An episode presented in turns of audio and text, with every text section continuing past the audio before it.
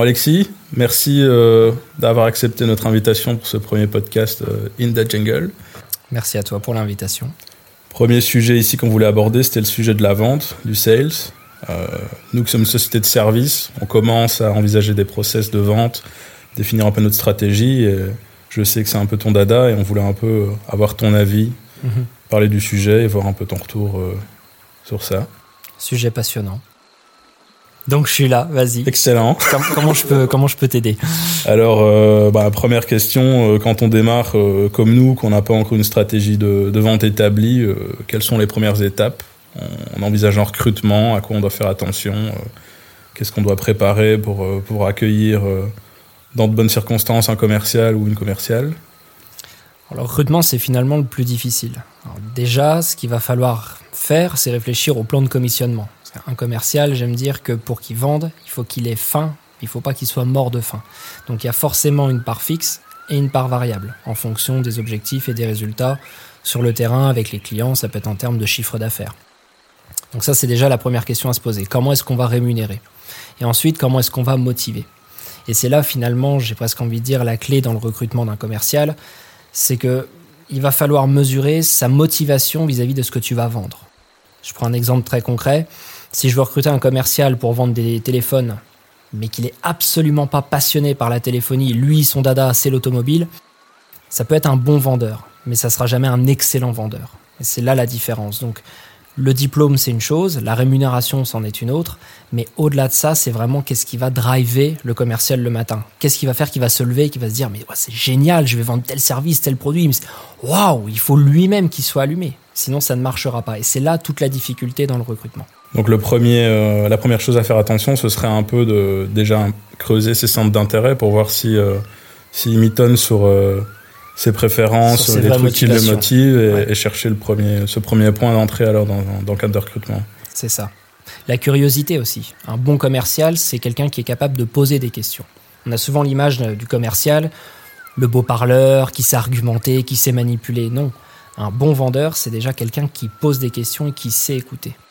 Donc s'il est un minimum intéressé par la fonction, à la fameuse question dans le recrutement, est-ce que vous avez des questions pour nous S'il répond non, c'est qu'il n'y a aucun intérêt. Il devrait poser des questions, au moins sur la solution que l'entreprise va proposer à ses clients. Le type de client actuel, le panier moyen, le chiffre d'affaires, les ambitions en termes de chiffres sur un an, trois ans, cinq ans.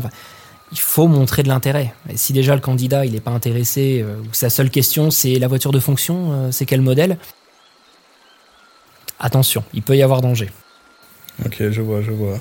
Et euh, je sais qu'il y a toujours la, grande question de est-ce qu'on part avec un profil plus jeune, plus motivé, qu'on va pouvoir un peu façonner à la philosophie de l'entreprise, au, service, au produit, ou est-ce qu'on part sur un, profil plus expérimenté, qui a déjà des process de relation client, une certaine confiance, etc. Quand on est une jeune structure et qu'on est dans le cadre d'un premier recrutement ou d'une première démarche commerciale, est-ce qu'il y a une, euh, une bonne réponse à ça? Est-ce qu'on part sur un jeune ou sur l'expérience? J'ai pas de bonne réponse à ça. Je dirais qu'une jeune entreprise, peut-être dans l'esprit start-up, c'est sûr que personnellement, j'irais peut-être sur un profil junior où l'ambiance, si en tout cas elle est jeune, si la moyenne d'âge dans l'entreprise est jeune, c'est sûr que si la moyenne d'âge est de 25-30 ans et qu'on va prendre un senior, en termes d'ambiance, en termes de collaboration, ça peut être difficile, quoique ça veut strictement rien dire. Donc il n'y a, pas de, a pas de bonne réponse. Un senior va avoir son expertise, il va avoir son réseau relationnel, qui peut servir aussi euh, pour faire grandir le portefeuille, euh, et puis il connaît le métier, c'est l'avantage du senior. Le senior va certes coûter plus cher, parce que bah, on est dans des coûts, hein, mine de rien, mais en même temps, j'ai presque envie de dire, il sera peut-être rentable plus rapidement. Et à l'inverse, le junior, on peut aussi le former euh, à l'entreprise, à l'esprit de l'entreprise, le former aussi en termes de compétences, ce qui est également positif. Mais il va lui falloir peut-être aussi lui laisser un peu plus de temps qu'un senior pour faire son portefeuille et du coup s'en sortir. Donc les deux sont très bons. Et j'aime pas catégoriser à dire bon les jeunes on les prend, les vieux on les met au placard ou, vice versa. Les deux sont excellents finalement. Mais trouver la bonne alchimie, ça va être compliqué. Maintenant, une des réponses, ça peut être ok, quelles sont les personnalités, donc je ne parle pas d'âge, mais de personnalité dans l'entreprise, et est-ce que la personne va réussir à s'intégrer facilement? Je vois. Donc pareil, encore toute une question de feeling. Euh, C'est beaucoup au feeling, beaucoup euh, à la motivation, j'ai envie de dire. Ok, intéressant. Euh, une autre question qui me vient, dans le cadre d'une société qui propose différents services comme nous, même dans le cadre d'un écosystème avec différentes sociétés, différents services de prestation, mhm. Est-ce que c'est une bonne chose pour le commercial d'avoir énormément de sujets à présenter ou est-ce qu'au contraire, ça va être un, handicap dans le cadre de sa, de sa prospection et de ses démarchages? Est-ce que ça va pas être. Euh, est-ce qu'il ne risque pas de noyer le client dans des informations et de pas arriver peut-être à identifier quel est son premier besoin exact? Ça peut être le risque sur un commercial ou un vendeur qui n'est pas expérimenté. Si tu as une offre très très large, en plus sur plusieurs entreprises, le risque c'est qu'il soit mal organisé et qu'il se perde. Déjà en termes de prospection, je vais cibler quelle entreprise, je vais rentrer chez le client de quelle manière, avec quelle offre. Donc ça, ça peut amener de la complexité. Mais en même temps, c'est hyper positif parce que ça ouvre le champ du possible. Maintenant, la stratégie, ça va être que le commercial soit capable, comme tu l'as très bien dit, de cibler les besoins du client et en fonction des besoins, pouvoir l'orienter sur telle ou telle offre. Mais c'est sûr que si j'arrive en clientèle et que je pose 5, 10, 15 offres différentes sur la table, j'exagère peut-être un peu, mais le client, il va être perdu c'est pas crédible. Pour répondre à ta question, j'utilise souvent une image, l'image du médecin. Quand tu vas chez le médecin, le médecin te pose des questions. En fonction de tes réponses, il va pouvoir établir un diagnostic et te dire tu as telle maladie, donc il te donne une seule maladie, et après il te propose un traitement. Tu lui fais confiance, c'est un expert. Imagine une seconde que ton médecin, après t'avoir posé quelques questions, te dise bon, c'est où un petit rhume, hein, dans 2-3 jours c'est passé, ou tu as un cancer en phase terminale, dans 15 jours tu es mort. C'est un des deux. Euh, moi, il prend le bureau sur la tête, clairement. Malheureusement, cette image-là du médecin, je la réplique dans toutes mes formations, mais je la vois aussi en tant qu'acheteur. Je vois beaucoup de commerciaux me faire ce coup-là. Me dire, bah, monsieur, voilà, j'ai bien compris vos besoins, bah, je peux vous proposer telle offre, telle offre, telle offre et telle offre. Non, t'as pas compris mes besoins, c'est pas possible. Donc il faut vraiment cibler. Donc l'inconvénient pour revenir à ta question initiale, c'est que si tu as énormément d'offres, il va falloir être très structuré et du coup avoir un bon questionnement pour découvrir le besoin. En même temps, c'est génial parce que ça ouvre le champ des possibles et du coup, tu peux prospecter euh, dans différents secteurs. Ce qui rend le boulot aussi beaucoup plus fun. J'ai senti quand, parce qu'on a récemment fait des campagnes de, de, recrutement pour euh, rencontrer des, profils et je mhm. sentais que euh, le fait d'avoir un, panel de services vraiment sur différentes sociétés, ça motivait énormément les candidats. Euh, à côté de ça, d'où ma question d'avant, je trouvais que ça, complexifiait la, le process de vente, la mise en avant de quel produit, par quoi on commence. Parfois, on identifie des clients qui, ont des, qui sont déjà à différents stades de développement, qui ont besoin de mettre en place des choses. Quel serait, d'après toi, une bonne stratégie pour mettre en place? Est-ce qu'on doit faire un plan de route pour le client, pour lui expliquer euh, simplement, ben, en général, le mieux c'est de commencer par les bases, un bon site internet, du SEO, euh, des bases propres, et après euh, monter crescendo avec de la création de contenu, de la diffusion, du media buying. Est-ce que tu penses que c'est une bonne stratégie ou est-ce qu'il faut aborder la chose différemment? Ça va dépendre des objectifs du client et son niveau de maturité, son niveau de connaissance. Des clients qui n'ont pas vraiment de stratégie, là on va pouvoir les accompagner de A à Z avec tout un panel de, solutions. Sur un client déjà plus construit, plus établi, qui a déjà une stratégie en place, on va pouvoir cibler des actions beaucoup plus précises pour répondre à ses objectifs et en même temps, parce que je suis aussi un peu dans ce cas-là, euh, moi ce que je vais rechercher c'est le côté novateur c'est que le client n'est pas forcément dans le business, euh, dans, ton business, donc il n'est pas, euh, pas au courant de tout ce qui peut se faire et des différentes possibilités qui existent sur le marché. Donc lui, il a la tête dans le guidon, il est dans son business. Et justement, d'avoir quelqu'un de l'extérieur qui vient avec des nouvelles idées, bah, ça permet aussi de pouvoir créer une certaine émulsion et donner envie d'aller sur des, sur des nouveaux terrains finalement. Donc tout va dépendre des objectifs et du niveau de connaissance, le niveau de maturité du client. Et ça, encore une fois, ça va être le boulot du commercial, bah, de comprendre un petit peu tout ça, d'établir le diagnostic du client en posant les bonnes questions et vraiment en s'intéressant sincèrement au client. J'ai une autre question d'un point de vue plus personnel. Euh, moi qui ne suis pas du tout un, sales de base, j'ai du mal avec ça. Euh, quand j'arrive chez des clients qui sont nulle part dans, dans, leur process, dans leur mise en place de, marketing et communication. c'est des clients en général qui sont très à l'écoute, qui sont intéressés, et j'ai le sentiment qu'il y a beaucoup de choses à pouvoir leur proposer. Et intérieurement, le fait que ce soit parfois facile comme ça, j'ai l'impression de ne pas être totalement honnête. Et ma démarche de, de vente me donne l'impression d'être un peu. Euh, j'ai un peu un conflit intérieur euh, dans le fait. dans le process de vente, en fait. Je me sens. Euh, voleur. Je me sens voleur, voilà. Alors que c'est, ça devrait être naturel, mais dans, dans, le cadre de tes formations, de tes, tes séminaires, est-ce que tu abordes ce point-là? Est-ce que c'est un sentiment qui est partagé par beaucoup de vendeurs? Comment est-ce que on, travaille ce sentiment-là? J'aimerais ton, avis là-dessus. Par beaucoup de jeunes vendeurs, j'ai plusieurs fois rencontré en coaching justement des, des, vendeurs qui faisaient un blocage parce qu'ils se disaient mais je suis en train de voler le client et puis c'est un peu lui forcer la main. Le terme forcer aussi revient souvent mais moi j'ai pas envie de le forcer, j'ai pas envie de l'obliger. Mais en même temps un client on lui met pas le couteau sous la gorge pour qu'il signe un contrat. La question, c'est est-ce qu'il a un besoin? Et est-ce que nous, en tant que vendeurs, on est capable de répondre à ce besoin?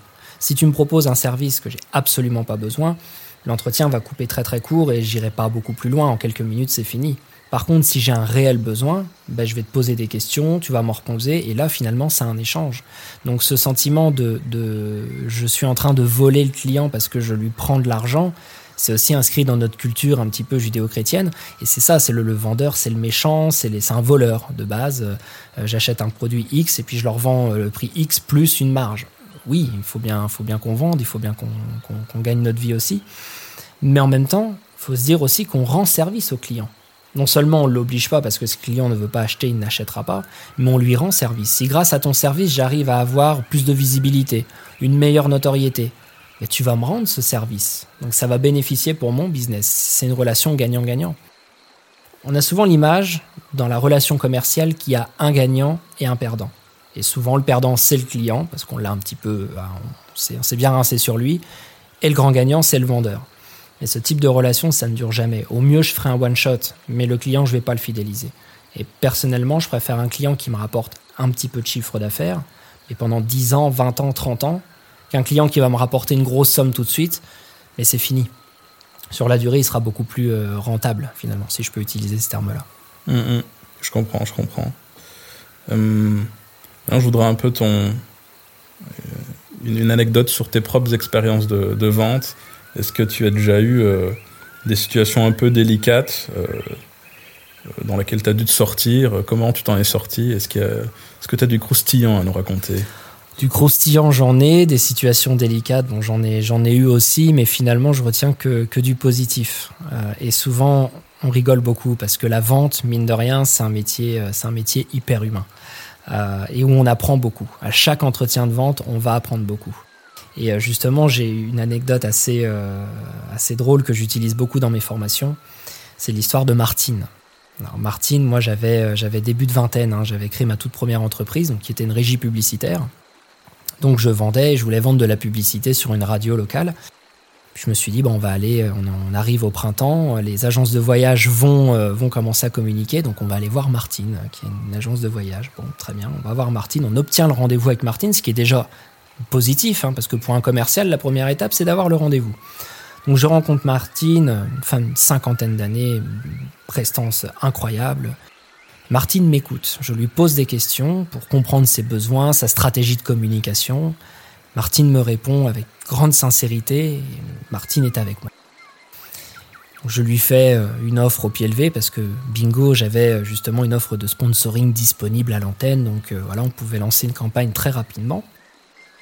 Très intéressée, elle me dit oui, c'est très très bien, c'est intéressant. Puis elle me dit rien d'autre, elle me regarde droit dans les yeux, mais elle ne parle pas si ça l'intéresse dans ma tête, je me dis, mais elle va, elle va me dire, bon, bah, on signe, on lance le contrat. Donc j'attends, j'attends, j'attends. Et Martine me regarde et elle ne parle pas. C'est gênant, un silence qui s'installe. Hein. Puis au bout d'un moment, euh, je lui dis, bah, écoutez, c'est la première fois qu'on va travailler ensemble, donc euh, je, peux vous offrir l'enregistrement de la publicité. Euh, c'est pour moi. En espérant que derrière, elle me dise merci, c'est très gentil, bon, bah, allez, on y va. Elle me dit merci, c'est très gentil qu'un grand sourire. Puis elle me dit rien d'autre. Tu commences à transpirer, à te dire mais qu'est-ce qui se passe? Bon, puis vous savez, euh, on a de la publicité nationale, mais nous, les acteurs locaux comme vous, on est quand même une radio locale, euh, on défend les artisans euh, de notre ville. On pourra vous donner quelques diffusions en plus quand on a des, des espaces disponibles. Toujours en espérant le merci, on y va. Merci. Mais rien de plus. Et au bout d'un moment, ça m'a paru interminable. À s'élever, elle m'a serré la main, elle a dit merci jeune homme, bonne journée. Et je suis reparti tout penaud. Et là, il devait être 10 heures du matin, il faisait, on, était au printemps, il faisait pas très très chaud, j'avais la chemise trempée, je transpirais, mais je sortais de la salle de sport. Et en face de l'agence de voyage, il y avait un bar, 10 heures du matin, j'ai dit, allez, c'est pas grave. on va boire un coup, j'en peux plus. Elle m'avait tué, Martine. Mais justement, en prenant ma bière, je réfléchissais, je disais à consommer avec modération, évidemment, mais je disais, mais qu'est-ce que, qu'est-ce que j'ai fait, qu'est-ce que j'ai dit? Parce que Martine, finalement, heureusement qu'elle a pas signé. Je lui offrais tout. Je gagnais presque plus d'argent. Comment elle a fait? Mais elle a rien fait. Elle n'a pas parlé. Elle m'a écouté et elle a attendu. Moi, j'ai pas clôturé ma vente. À aucun moment, je lui ai dit bon alors on y va, on s'engage, on signe le contrat. Je lui ai pas demandé son accord. Donc, bah, je n'ai pas obtenu. Et cette anecdote, pour moi, elle est puissante parce que ce jour-là, j'ai appris que, et c'est un défaut, il y a beaucoup de vendeurs, de commerciaux qui n'osent pas clôturer leur vente. Ils attendent que le client dise alors, ok, c'est ok pour moi, on y va. Non, c'est au vendeur de le faire. Et ce jour-là, j'ai appris qu'il fallait clôturer systématiquement ses ventes. Plus qu'un nom, on ne l'aura pas. Voilà une anecdote euh, pas forcément croustillante, mais euh, très euh, enrichissante. C'est un peu, c'est marrant parce que ça fait un peu référence au sentiment de, là en l'occurrence, qui était qui était créé par le par le blanc, mais cette instabilité ou le fait de de se sentir obligé d'offrir quelque chose pour euh, peut-être avoir moins l'impression de d'arnaquer le client ou de le travailler sentiment pour de vendeur-voleur, c'est probablement ce que j'avais à l'époque où je me suis dit bon, c'est peut-être un peu cher ce que je lui propose. Allez, je lui fais un petit cadeau puis ça, ça va aider. Non, je lui rends service en, en lui offrant un espace publicitaire sur ma radio. C'est ça qu'il faut se dire aussi. Je comprends, je comprends. J'ai eu euh, plus ces sentiments-là au, début, au lancement de, des- sociétés, où on cherchait à donner plus.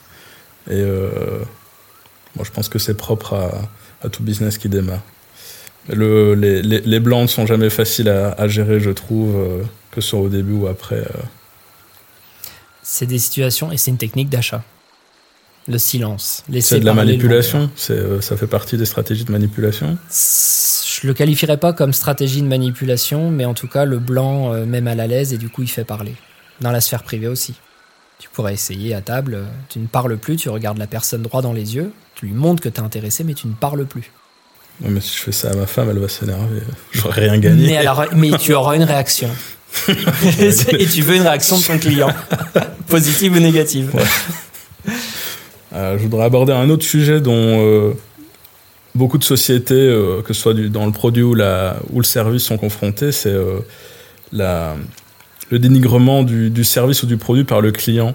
Dans le cadre soit de après une prestation, Mhm. pour euh, dénigrer le travail, euh, pour essayer peut-être d'avoir une ristourne, ou peut-être euh, avant même, en disant ben, telle société, elle est moins chère, pourquoi vous êtes si cher, euh, ou tel produit, je peux le trouver moins cher là.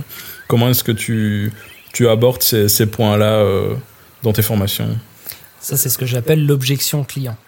L'objection, forcément, si on a un acheteur professionnel en face de nous, il va à un moment donné peut-être jouer à la technique, ce que j'appelle du lièvre. hein. c'est oui, mais bon, pour la même prestation, vous avez euh, l'autre entreprise de l'autre côté de la rue qui propose euh, 20% moins cher que vous. Qu'est-ce que vous faites? Alors déjà, ce qu'il faut comprendre, c'est est-ce que c'est une vraie objection? Est-ce que c'est la réalité? Ou est-ce que c'est ce que j'appelle une fausse barbe, un mensonge pour pouvoir tirer les tarifs euh, gratuitement, j'ai envie de dire. Ça, c'est la première des choses. Et souvent, une objection, nous, en tant que vendeurs, on va le vivre comme une agression. C'est presque parce que, voilà, tu, as pris le temps d'étudier ses besoins, de lui faire une offre, de proposer le, produit, le prix même le plus juste possible, parce que tu veux une relation gagnant-gagnant. Et là, on vient te mettre une objection. Ah oui, vous êtes un peu cher quand même. Puis j'ai entendu que. C'est comme se prendre une claque. C'est violent. c'est très personnel et, euh, et encore plus dans, dans le service où c'est euh, c'est nous qui produisons. Peut-être un peu moins dans la vente d'un produit euh, fini, mais, euh, mais ouais, l'artisan qui, construit son meuble avec passion, etc., euh, moi qui suis qui construis mes, mes visuels sur des ordinateurs, je pense, je le prends très personnellement. Et on le prend comme une attaque. C'est comme si on, c'est comme si je t'agressais finalement. Et un humain, comment est-ce qu'il réagit quand on l'agresse? Où il va se protéger, se défendre, ou il va contre-attaquer? Donc un commercial, comment il va réagir euh, face à une objection? Où il va hum, se renfermer sur lui-même et se dire c'est foutu, on n'y arrivera pas? Ou alors il va contre-attaquer en, disant, en disant au client oui mais non c'est pas vrai, euh, le tarif qu'il vous propose euh, ça couvre pas ça et ça. Et là ça devient une joute verbale, on n'obtient rien du tout. Donc un des conseils finalement que je donne, et c'est ce que je disais tout à l'heure au niveau du recrutement, un bon commercial sait poser des questions et sait écouter, ben, c'est de répondre par une question, tout simplement, ou en transformant l'objection en bonne nouvelle. Mais moi, si on me dit que, ok, euh, telle entreprise me propose la même chose pour 20% de moins, déjà, est-ce qu'on parle vraiment de la même chose? Est-ce que le contenu est exactement le même? Peut-être que c'est le même contenu. Mais peut-être que toi, dans ton offre, tu vas le délivrer en deux semaines parce qu'il y a des impératifs de délai de livraison. Lui va peut-être le livrer en deux mois. J'invente, hein, je ne sais pas. Peut-être qu'il est 20% euh, moins cher, mais il va demander un paiement à la signature. Toi, tu vas peut-être demander un paiement à 30, 60, 90 jours, donc ce qui va faciliter la trésorerie. Donc, c'est plein d'éléments de négociation qu'il va falloir discuter avec le client, s'assurer qu'on parle vraiment de la même offre. C'est déjà la première chose. poser des questions, s'intéresser, et une objection, souvent, c'est fait pour déstabiliser. Par contre, une objection, c'est positif. Et ça, souvent, les vendeurs, les commerciaux l'oublient. On le voit comme une agression, c'est ce qu'on vient de dire. Mais en même temps, si j'avais aucun intérêt pour tes services, je m'amuse pas à te mettre des objections ou à t'agresser. Ou... Bah non, merci, au revoir. Pas d'intérêt. À partir du moment où je te mets une objection, ça fonctionne parfaitement.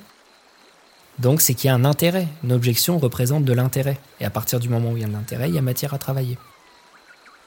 Et tu penses que dans le cadre d'un développement, pour une société qui démarre, est-ce qu'elle doit euh, mettre de l'énergie sur euh, des clients comme ça ou est-ce qu'au début, quand elle n'a pas son process euh, en place, il faut pas qu'elle cherche à, arguer? Est-ce qu'elle doit passer à autre chose?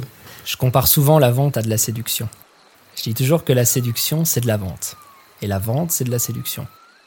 En général, quand on essaye de séduire quelqu'un, il peut y avoir des objections je suis déjà en couple, ça m'intéresse pas. Il peut y avoir plein d'objections. Bon, on peut au moins les prendre inverse. On peut, ça peut finir sur une très belle amitié. On ne sait pas où ça peut emmener. Amitié. Pourquoi pas C'est pas l'objectif de, base, hein, je te l'accorde. Mais on ne sait pas où ça peut emmener. Mais on va quand même commencer à chercher.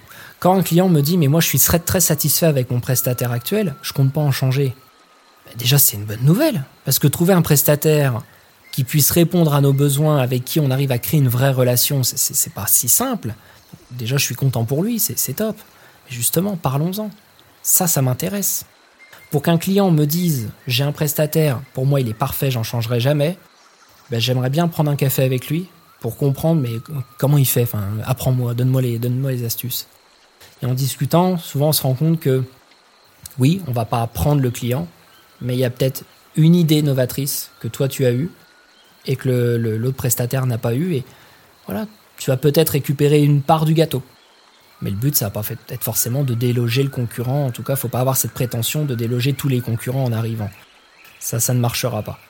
Mais être à l'écoute, toujours poser des questions et être à l'écoute pour sonder un besoin qui aujourd'hui n'est pas encore, euh, auquel on n'a pas encore répondu. Ok. Et euh, une autre, euh, une autre question dont on m'a déjà fait un, un retour, qui est encore une fois plus ma démarche personnelle, mais j'ai tendance à, à, mettre en avant le côté euh, artisanal de ce qu'on fait, euh, où on va chercher le détail, on essaye de que le client aille peut-être pour son, son budget, son argent. Est-ce que dans le cadre d'un développement plus grand, c'est une stratégie de vente long terme qui est viable ou pas? Parce faut. J'ai déjà eu le, des retours négatifs là-dessus, comme quoi c'était euh, dans, du, dans une plus grande mesure de développement, c'était euh, ça ne marchait pas. Il fallait euh, oublier le côté on est des gens passionnés. Euh, c'est quoi ton avis là-dessus? Est-ce que si tu perds ta passion, t'es mort. C'est ça qui va faire la différence. Que tu sois prestataire de service ou, vendeur, peu importe, Pour moi, c'est la passion qui drive les gens, c'est les émotions. Et justement, le sens du détail, tu l'as parce que tu es passionné par ce que tu fais. Et si aujourd'hui, parce que tu es une petite structure, tu te lances, tu as cette passion et ce sens du détail, tu vas me délivrer forcément une qualité incroyable. Mais si parce que tu commences à grossir, tu deviens, tu viens finalement industrialiser tous tes process et que oui, bon, bah allez, c'est à la chaîne, hein, c'est un numéro parmi tant d'autres, tu vas perdre en qualité. Et là, tu vas perdre tes clients. moi, dans, mon point de vue, en, interne, on maintiendrait cette même philosophie du, travail bien fait, mais en grossissant, on va obligatoirement aller, euh, aller euh, intéresser de, plus gros groupes qui, eux, ne sont pas intéressés par ce côté euh, jeune société, passionné, etc. Elles ont besoin d'être rassurées, de savoir que on a des ressources en interne, on a du nombre, il y aura quelqu'un qui saura faire euh, le boulot s'il se passe quelque chose. Et, euh, et c'est plus dans, dans, dans, dans ce cadre-là. Est-ce que sur des sociétés comme ça, est-ce qu'il faut quand même remettre en avant ce côté artisanal, passionné, le travail bien fait, ou est-ce que l'approche commerciale doit s'adapter pour euh, vers un autre discours, sans pour autant que la, le travail en interne change. Je veux dire, dans un gros mmh. groupe, euh, un groupe qui, touche des milliers de clients, je pense pas qu'ils s'amusent à dire. Euh, tu vois où je veux en venir je, vois, je où tu veux en venir. En interne, tu as raison de le souligner, il faut pas que la mentalité change. Il faut des gens passionnés pour faire un travail vraiment de qualité. Ça, c'est indéniable. Maintenant, c'est sûr que si tu vas voir dire une, entreprise d'une taille moyenne et un groupe international, c'est pas le même profil de personnes que tu vas avoir en face. Ça va pas être les mêmes objectifs, ça va pas être les mêmes enjeux. C'est vrai qu'une petite entreprise, elle va peut-être prendre plus le temps du détail, voilà, de la relation. Une grande entreprise, ils vont te donner un cahier des charges, ils vont te dire voilà notre objectif, voilà ce qu'on veut. Euh, par contre, euh, vous nous livrez dans combien de temps? Est-ce qu'il y a des pénalités de retard, etc., etc. Donc ça va pas être vraiment les mêmes arguments. Mais là, du coup, j'ai presque envie de dire que ça tend du côté de l'argumentaire commercial. C'est qu'en fonction des besoins et des objectifs du client, donc ça, le commercial va le découvrir pendant sa découverte, en posant des questions, il va falloir qu'il adapte son argumentaire. Je te prends un exemple pour, euh, poursuivre ton, idée. Euh, si en face de moi, j'ai un client qui me dit, euh, moi, c'est hyper important que le produit sorte dans 30 jours, parce que j'ai un event, parce que j'ai quelque chose dans 30 jours, il faut qu'on soit livré. Moi, je l'entends en tant que commercial, et dans mon argumentaire, je vais lui dire voilà, ça, on peut vous le livrer dans 25 jours. Marqué sur contrat, vraiment, il y a des garanties, donc ça, ça va satisfaire mon, acheteur. Mais si j'ai une entreprise d'une taille moyenne, il va peut-être me dire moi, que tu me livres dans 25 ou dans 30 jours. 35 jours, il n'y a, pas de, a pas vraiment de différence. Moi, ce que je veux, et là, il va nous donner d'autres critères. Donc c'est pour ça qu'il n'y a pas l'argumentaire de vente parfait, il n'y a pas la mentalité, enfin la mentalité c'est la passion, ça c'est sûr, mais sur l'argumentaire, il n'y a pas d'argumentaire parfait, c'est s'adapter aux besoins du client. Je reviens toujours sur la, même idée, mais c'est ça, c'est parler, écouter et adapter son argumentaire en fonction de ce que la personne a besoin. Euh, si euh, je te dis, tiens, j'ai besoin d'une voiture, pour prendre un autre exemple, et puis que je te dis, j'ai besoin d'une voiture confortable, le confort c'est le plus important pour moi tu me dis cette voiture, elle monte de 0 à 100 km/h en 4 secondes, c'est bien. Mais moi, je veux du confort, en fait. Donc, on parle pas la même langue. Ça, ça va pas m'intéresser. Par contre, si tu me dis, bah, en termes de confort, euh, voilà, elle conduit toute seule, siège chauffant, etc. Ah, là, tu réponds à mon besoin de confort. Donc, c'est vraiment adapter les motivations d'achat, le fameux son casse, hein, si on reprend euh, les bases théoriques de la vente. Euh, utiliser le son casse pour voir les motivations d'achat de notre client et du coup adapter son argumentaire. Et tu poses tes questions jusqu'à temps euh, que tu perçoives euh, justement ce, ce, petit truc qui va intéresser son client et puis pour pouvoir commencer ton travail. Une, je dis toujours que les vendeurs ont trois maladies. La première maladie du vendeur, c'est je ne pose pas de questions. Pourquoi faire? Mon produit, mon service, c'est le plus beau du monde. Donc, euh, écoute, tu le prends, c'est tout. Donc, je pose pas de questions. La deuxième maladie du vendeur, c'est celle que j'avais. Je ne clôture pas mes ventes mon produit est tellement parfait et correspond tellement à tes besoins que tu vas me demander de signer le contrat. J'ai pas besoin de clôturer. Et la troisième maladie du vendeur, c'est je pense pour mon client. Donc je pense que je pense que mon client a besoin de ça. Je pense qu'il voudra ceci, cela. Non, arrête de penser. Pose des questions et tu seras sûr de ce qu'il veut. La question qui revient, la question coquine. La question coquine. la question que qu'on n'ose pas poser mais qu'on pose quand même. Non, la question habituelle autour du stylo. Euh, est-ce que. C'était quoi ma question, Dieu, en fait? Bon, la question du stylo. Euh, comment tu vois un stylo à, un gaillard qui en, a déjà un? Est-ce que tu abordes ce point-là dans, dans tes formations? Alors, j'aborde déjà ce point-là dans le recrutement. Pour mesurer un petit peu, est-ce que j'ai en face de moi un vendeur baratineur ou quelqu'un qui va prendre le temps de poser des questions, qui va être capable d'écouter? Euh, c'est ce qu'on disait en off. Euh, j'aime dire qu'un vendeur, qu'un humain, parce qu'un vendeur c'est un humain jusqu'à preuve du contraire, a deux oreilles et une bouche. C'est pour écouter deux fois plus qu'il ne parle. Donc le côté du stylo, un candidat va être souvent préparé. Il suffit qu'il ait vu un film ou deux, et puis voilà, il va nous faire son classique. Euh, bah tiens, vous pouvez me signer un papier, ah, t'as pas de stylo, tiens, je te le. bon, c'est créer le besoin. la question que moi j'aime plutôt poser en entretien d'embauche, c'est vends-moi la voiture de mes rêves. Vends-moi euh, la maison de mes rêves. Et en fait, la bonne réponse, alors je le donne pour les, auditeurs qui vont passer un entretien d'embauche chez nous, bah du coup ils ont la bonne réponse. La bonne réponse, c'est qu'il n'y en a pas vraiment. C'est que je veux juste des questions. Alors, petite anecdote, hein, une fois j'ai eu un, candidat qui, me dit Ok, la voiture de vos rêves, vous avez quoi comme voiture actuellement? Très bonne question, il commence par une question. Donc, je lui donne la marque, le modèle. Il me dit D'accord, d'accord, mais D'accord, et vous, vous, faites combien de kilomètres? Alors, il commence à me poser pas mal de questions. Je dis, bon, bah, c'est bon, il s'intéresse, c'est tout bon. C'est dans la proposition commerciale que ça n'a pas été.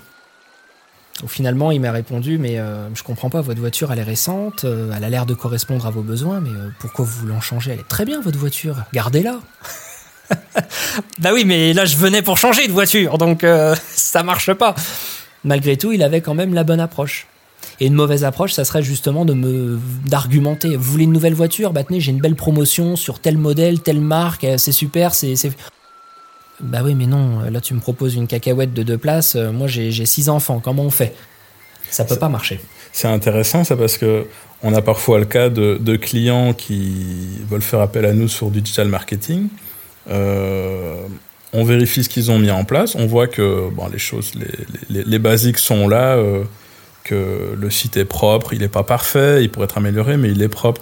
Est-ce que dans ce cas de figure-là, est-ce qu'il vaut mieux être transparent et lui dire bah la base est propre, alors qu'on a l'opportunité de lui peut-être lui revendre euh, quelque chose de complet euh, et de chiffrer davantage la prestation, ou est-ce qu'il faut mieux, vaut mieux être transparent, jouer le long terme, entretenir sa relation en essayant d'être honnête?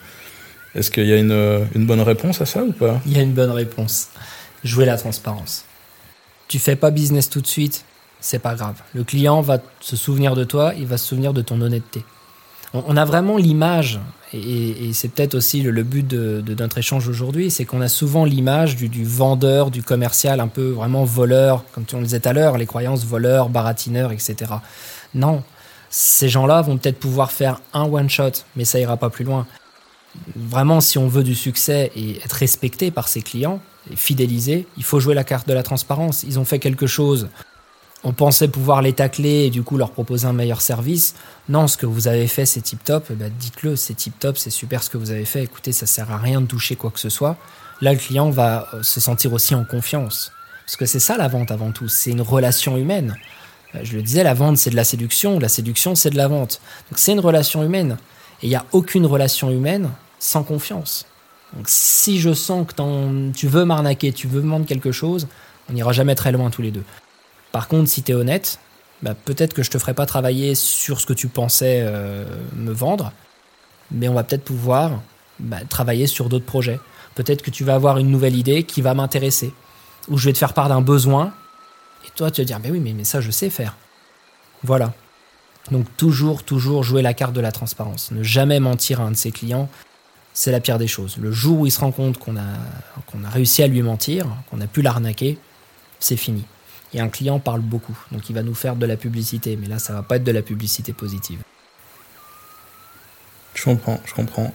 Hum, maintenant, j'aimerais bien parler un peu d'une tendance qui, euh, qui est de plus en plus mise en avant autour de l'expérience du client, mhm. que ce soit de l'expérience au sein d'un process d'acquisition, d'un process de vente, euh, l'expérience euh, interne pour des employés.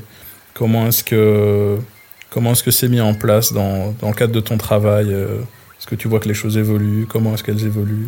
Les choses, elles évoluent.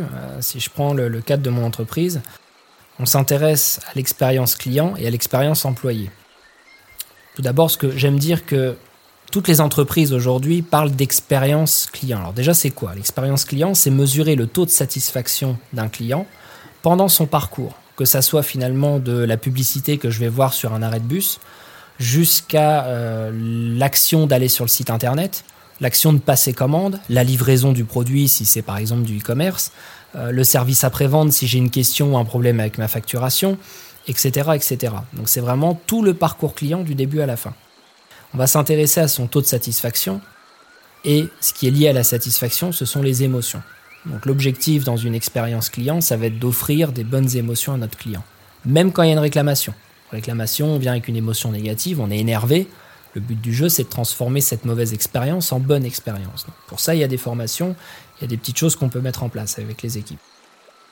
Et finalement, l'expérience client, bah, ça va nous permettre de fidéliser, de mettre les bonnes actions en place, et c'est ça qu'il faut voir. Ça nous permet d'avoir des indicateurs. Donc, c'est des petites euh, enquêtes de satisfaction, souvent qu'on reçoit euh, quand on navigue sur un site internet, par exemple, ou après un acte d'achat. Bah, est-ce que vous pouvez remplir notre petit questionnaire de satisfaction? Et ça va permettre aux entreprises de savoir, ok, à ce moment-là du parcours, on est très bon. Par contre, là, quand le client, je ne sais pas, a un problème sur sa facture, et là, c'est une catastrophe pour lui. Donc il y a différents indicateurs. Et là, ça nous permet de pouvoir mener des actions. Et puisqu'une bonne expérience client ne peut pas intervenir sans une bonne expérience employée, eh bien aujourd'hui de plus en plus les entreprises, en tout cas c'est ce que nous on fait, on, on met en place des enquêtes de satisfaction interne pour pouvoir mesurer la satisfaction des employés. Si on réfléchit un petit peu plus loin, un bon vendeur, c'est quelqu'un qui est convaincu convaincu pour être convaincant et convaincu de son produit, de son service et de l'entreprise pour laquelle il travaille. Comment je vais pouvoir aller faire, je reprends mon petit terme, tchaka tchaka avec mes clients, si de l'autre côté, euh, avec mon chef, ça va pas. Euh, le produit, j'y crois pas. Euh, je sais que quand le client a une question, on met trois semaines pour lui répondre. Je vais pas pouvoir aller en toute bonne conscience devant un client et lui dire ah, mais si vas-y signe c'est super.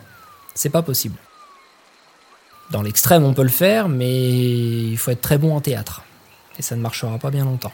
Bon, un, autre point, euh, tu, parlais à l'instant de, des petites choses à mettre en place pour pouvoir corriger euh, justement euh, ces, retours négatifs du client et comment les aborder. Est-ce que tu peux nous en dire un peu plus sur les secrets, les secrets ou est-ce que c'est confidentiel? Comment transformer une mauvaise expérience en bonne expérience? Il n'y a rien de confidentiel et au final, c'est de l'humain. Alors sans dévoiler des, des, choses bien, euh, des process bien précis. Si tu vas pas bien, t'as envie de quoi finalement? T'as envie qu'on t'écoute? T'as envie qu'on te reconnaisse? Moi j'allais dire chocolat, moi, mais. Euh, Ou du chocolat. Ça, ça peut être une idée aussi. Ouais, la facture c'est pas bien. Tiens, mange du chocolat. Après on discute. Ça, ça peut être une idée. Ça, peut détendre, euh, ça, peut détendre l'atmosphère. non, la, première chose à faire, en tout cas que je préconise, c'est de, jouer la carte de l'empathie. Mais pas l'empathie, euh, oui monsieur, je vous comprends, oui, vous avez raison, oui. Là, ça énerve encore plus. Non, là, il va vraiment falloir parler avec le cœur et se mettre sincèrement dans les chaussures du client. Si à la place du client, tu avais vécu ça, comment toi tu réagirais? Et souvent, quand je pose la question, on me répond Ah ouais, moi, moi, ça, je serais énervé. Donc tu comprends pourquoi le gars qui arrive en face de toi est énervé. Ah bah oui. Bah dis-lui. Déjà, montre-lui que tu as compris qu'il est énervé. Dis, mais je comprends que vous soyez énervé, euh, monsieur le client. Et dis-lui, si moi j'étais à votre place, mais comment, euh, comment tu réagirais? Le fait de faire de la vraie empathie, de l'étiquetage émotionnel, il y a un avantage à ça d'un point de vue euh, presque physiologique. C'est que finalement, quand on est énervé, la zone de notre cerveau qui est en action, c'est le cerveau limbique. Donc là, euh, dans la zone émotionnelle, finalement. Et tant qu'on est dans l'émotion, on n'arrive pas à réfléchir, on n'arrive pas à réagir. C'est souvent on dit des on dit des choses très très méchantes et puis on s'excuse par la suite. Non, mais j'étais énervé. L'objectif, c'est de passer l'activité, je vais un petit peu loin, mais l'activité cérébrale de notre client, de sa zone émotionnelle, vers sa zone de la logique, de la réflexion, le néocortex. De façon à ce que quand notre client, eh ben, on va lui poser certaines questions, il va être amené à réfléchir et du coup, hop, on bouge simplement la, zone de l'activité cérébrale d'un endroit à l'autre du cerveau. Juste en faisant ça, ça va commencer à faire redescendre la pression. Et là, on peut commencer à avancer. Un client énervé, on peut lui donner la meilleure solution du monde. Il n'écoutera rien. Je dis un client, mais c'est une erreur de langage, je devrais dire un humain. On n'écoute rien quand on est énervé. À partir du moment où on est rationnel, là, on va pouvoir euh, réfléchir un petit peu plus. Donc effectivement, il y a des, choses à mettre en place, il y a des, j'irais pas des stratégies, mais il y a des petites choses à mettre en place. Euh, c'est de l'intelligence émotionnelle. Et en développant ses connaissances en intelligence émotionnelle, là, on peut effectivement euh, amener une mauvaise expérience en bonne expérience client. Ok, intéressant. Maintenant, j'aimerais bien bifurquer sur le, le point des enquêtes de satisfaction. Euh, encore une fois, d'un point de vue très personnel, euh, est-ce que ça, une enquête de satisfaction peut, avoir un aspect euh, négatif après? Admettons, j'ai j'ai fait une, un achat, mhm. j'ai eu un super parcours client, j'ai acheté mon produit, je suis content. Et puis je reçois un mail, peut-être deux mails qui me demandent qu'est-ce que j'ai pensé de ce parcours? moi, ça a tendance à faire l'effet inverse et à me gonfler. Du coup, le sentiment positif que j'avais de la société qui m'a vendu le produit, je me dis, euh, c'est relou, son mail, euh, je le tape à la poubelle, j'ai pas envie de répondre. Est-ce que, du coup, le fait de faire ça, ça peut aussi pour toi avoir un, côté négatif et peut-être euh, tromper les, les métriques Ça peut avoir un aspect négatif si, comme tu le dis, un mail, deux mails, il faut pas que ça se transforme en harcèlement. C'est pour ça que le moment où on va envoyer l'enquête de satisfaction va être aussi important. Euh, moi, je préconise juste après l'action. Mais si on l'envoie trop tard, bah, on a oublié finalement dans quel état émotionnel on était. Et si on l'envoie trop tôt, bah, des fois, on n'a pas assez de recul pour pouvoir juger. Donc, le timing, c'est une question vraiment importante. Mais une chose est sûre, c'est qu'il va pas falloir harceler le client pour avoir son avis. S'il veut pas répondre, bah, il répondra pas. Et en même temps, si je prends mon expérience personnelle, je me rends compte que euh, je vais plus facilement recommander et répondre à une enquête de satisfaction dans ma vie privée quand ça s'est mal passé. Mais quand ça s'est mal passé, pas pour pourrir, l'entreprise, mais pour la féliciter, c'est quand ils ont réussi à transformer cette mauvaise expérience en bonne expérience client. Là, si je suis pas content avec une entreprise et qu'ils arrivent vraiment à m'offrir l'effet waouh, là, je vais aller faire l'effort de remplir une enquête de satisfaction et de leur laisser un avis sur Internet. Bizarrement. Donc, les entreprises, je pense qu'aujourd'hui, dans le cadre commercial, elles ont tout à miser sur la fidélisation du client et sur l'expérience client. Souvent, une entreprise, elle met beaucoup d'argent dans le marketing, elle met beaucoup d'argent dans l'acquisition du client. Et une fois que le client a signé, c'est bon, le job est fait. Et puis, euh, on le rappelle une fois de temps en temps, lui souhaiter son anniversaire, bonne année, et puis en espérant qu'à la clé de l'appel, il y a un petit contrat. Non, c'est une relation, encore une fois, qui se travaille, c'est comme dans un couple, ça se travaille, ça se, chouchoute. Et il faut vraiment voir sur le long terme. Et quand il y a une réclamation, il ne faut pas la passer sous le tapis, il faut vraiment la prendre et pouvoir transformer ce mauvais moment en excellent moment. D'accord, d'accord. Maintenant, peut-être une dernière question pour euh, finir ce podcast. Euh, sortons un peu du Luxembourg. Est-ce que dans les sociétés qui ont émergé ces 10-15 euh, dernières années, tu, en, tu apprécies certaines marques, certaines boîtes où tu te dis euh, le, le, travail de vente ou de mise en avant du produit est, euh, est quand même super intéressant. Ils ont un peu euh, chamboulé leur, leur industrie. Est-ce qu'il y a des, des, sociétés comme ça qui t'inspirent ou tu t'es tu, t'es fait la réflexion sur... Il y a une société qui m'inspire beaucoup, un acteur majeur du e-commerce, où justement ils ont révolutionné la méthode de livraison et de service client. Je pense que tout le monde voit de, quelle entreprise je parle. Ou si vous avez la moindre réclamation, vous écrivez au service client, ils sont hyper réactifs, peu importe l'heure du jour ou de la nuit, et ils se tracassent pas, il y a un problème, on vous rembourse. Il n'y a pas besoin de faire des courriers, de négocier. L'effort client est réduit au minimum. Un problème, ok, on te rembourse, basta. Et eux, après, ils font leur business avec le fournisseur initial. C'est quand même extraordinaire. Alors oui, pour les entreprises qui travaillent avec cette plateforme, les règles du jeu sont peut-être contraignantes, je sais pas, mais en tout cas pour le client final, c'est, je commande sur ce, sur ce site-là euh, toutes les semaines, jamais eu un problème. Aucun problème. Donc oui, cette notion de le client en premier, eux, ils l'ont vraiment appliqué, parce qu'aujourd'hui, toutes les entreprises nous disent le client est au cœur de notre stratégie. Oui. Qu'est-ce que tu fais concrètement? Voilà, c'est un peu du, des fois, c'est un peu du pipeau. Ah oui, le client, évidemment. J'ai jamais entendu dire une entreprise, ah bah non, moi, le client, on s'en fout du client. Aucune entreprise va dire ça, c'est pas possible. Mais dans les faits, concrètement. Pour le coup, cette entreprise-là, bah, c'est le client en premier. Le client n'est pas content, très bien, on le rembourse. Il n'y a pas à discuter. C'est quand même, c'est quand même fort. Alors je suis sûr qu'ils ont des loupés, hein, comme toute entreprise. Mais en attendant, quand je prends mon expérience et l'expérience de mes proches, j'ai jamais entendu du mal de cette plateforme. Hein. Donc, ouais, eux pour le coup, ils ont vraiment révolutionné le e-commerce. Merci Alexis pour ces, échanges. Encore merci d'avoir accepté notre invitation pour ce premier épisode In the Jungle. J'espère que ça plaira à nos auditeurs et euh, on vous dit à la prochaine.